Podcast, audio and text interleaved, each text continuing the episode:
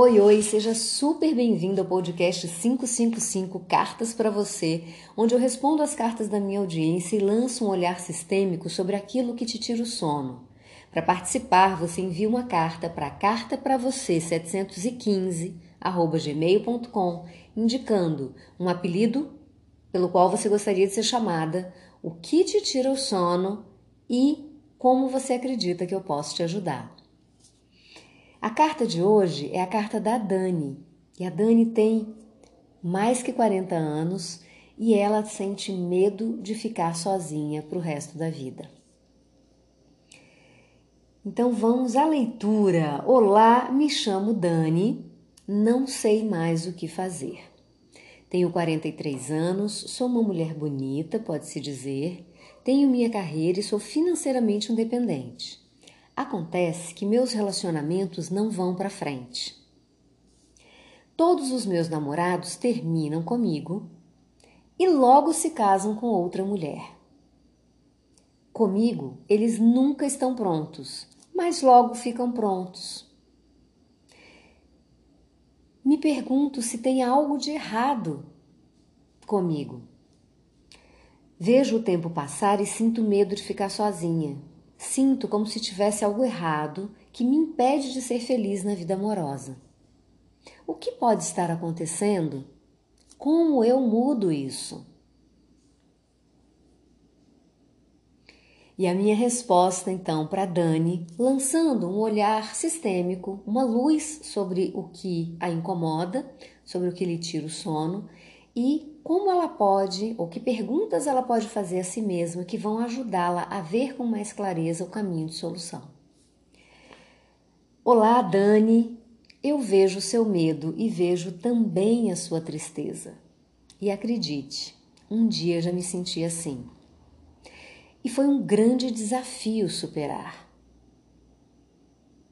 Levei anos, investi muito dinheiro para liberar esse medo eu descobri que esse medo tem três camadas.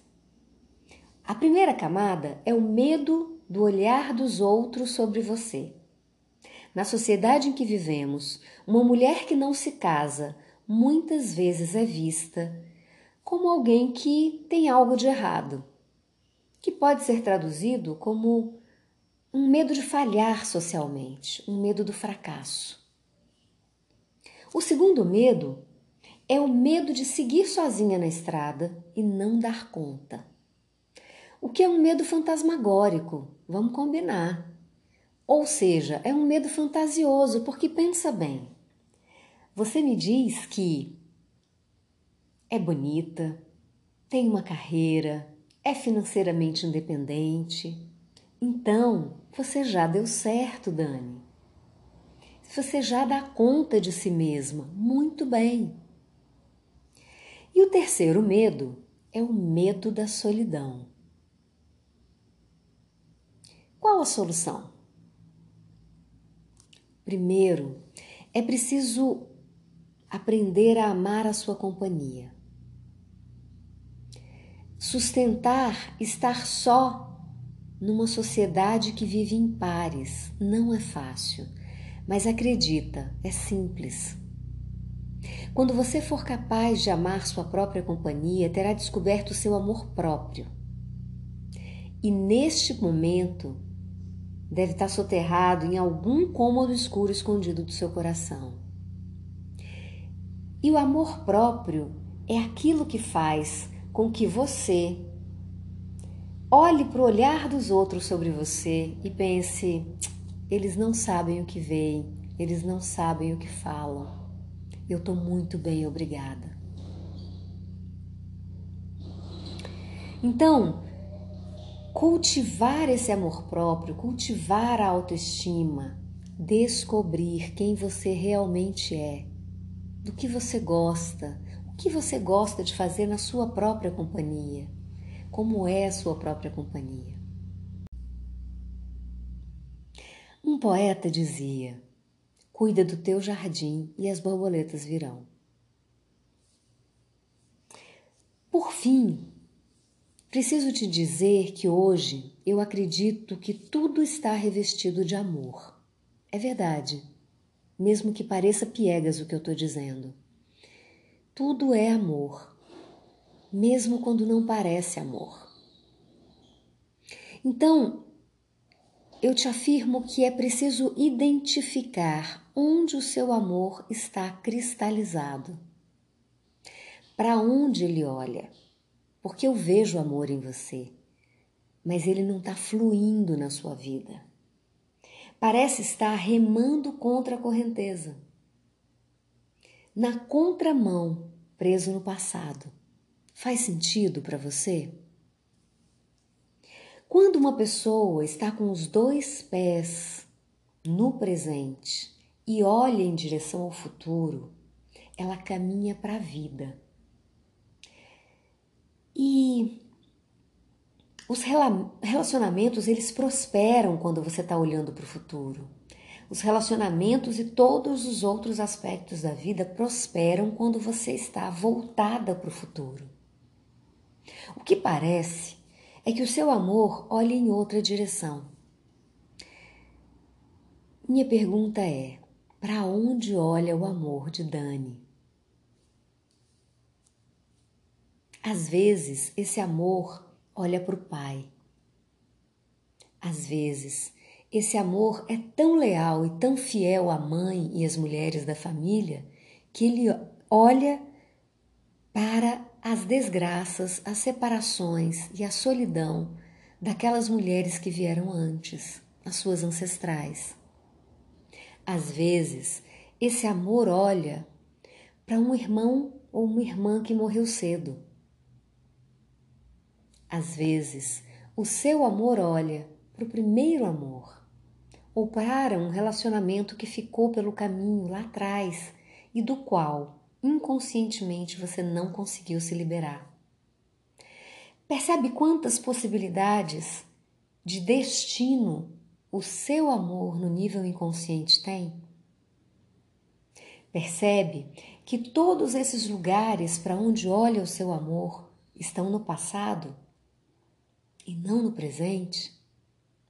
Quando o seu amor olha para o passado, está cristalizado nessa experiência que já foi. Não há espaço no presente para viver o amor. Então, a impressão que dá quando esses namorados chegam e tá tudo indo bem, e de repente ele termina ou você termina e logo em seguida ele conhece outra mulher e se casa, a impressão que dá é que tem algo de errado com você para ele não te querer. Mas a verdade é que você não estava disponível. Você, no nível inconsciente, não está vivendo no presente. Está presa, está vinculada, o seu amor está cristalizado no passado. Seja em alguma ancestral, seja no seu pai, seja nas dores da sua mãe, seja nas mágoas de um relacionamento que não terminou bem.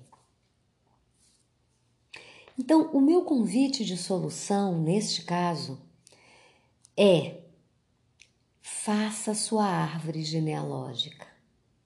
Como a gente faz isso?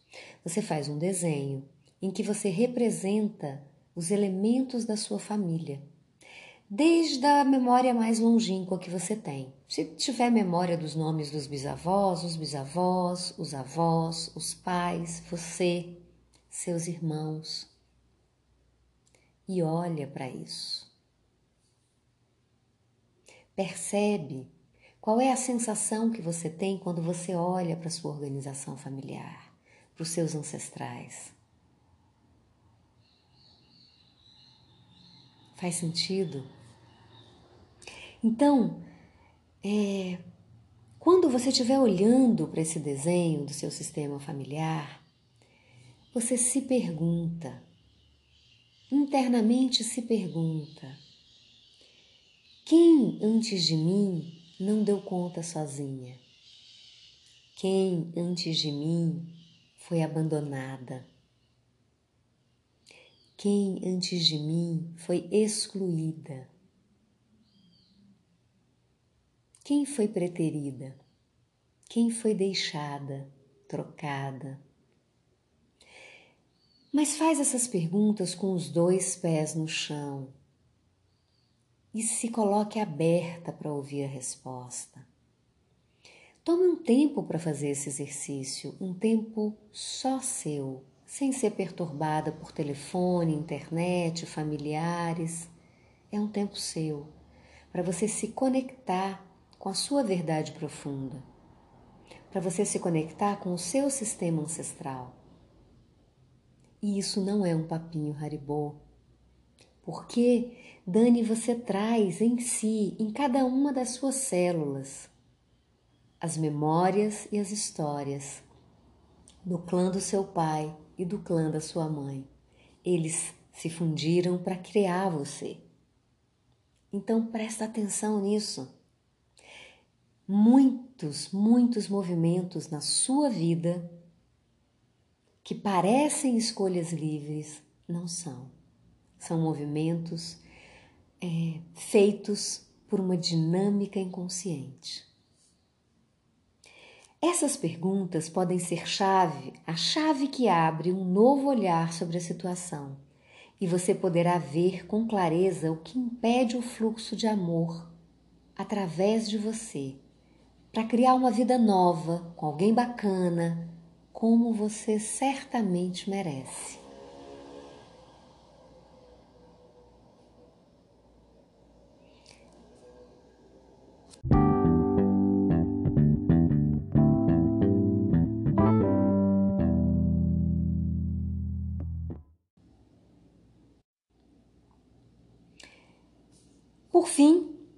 Esse foi o podcast 555 Carta para Você, onde eu respondo as cartas da minha audiência, lançando um olhar sistêmico sobre o que lhes tira o sono.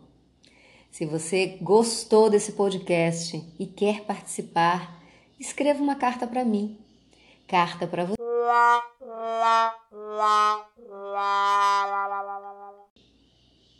Carta para você, 715, arroba gmail.com dizendo o apelido pelo qual eu devo te chamar para proteger tua intimidade, o que te tira o sono e como você acredita que eu posso te ajudar. Todas as quintas-feiras, às 7h15 da manhã, eu estou aqui para responder a sua carta no podcast, ao vivo. Obrigada e até a próxima.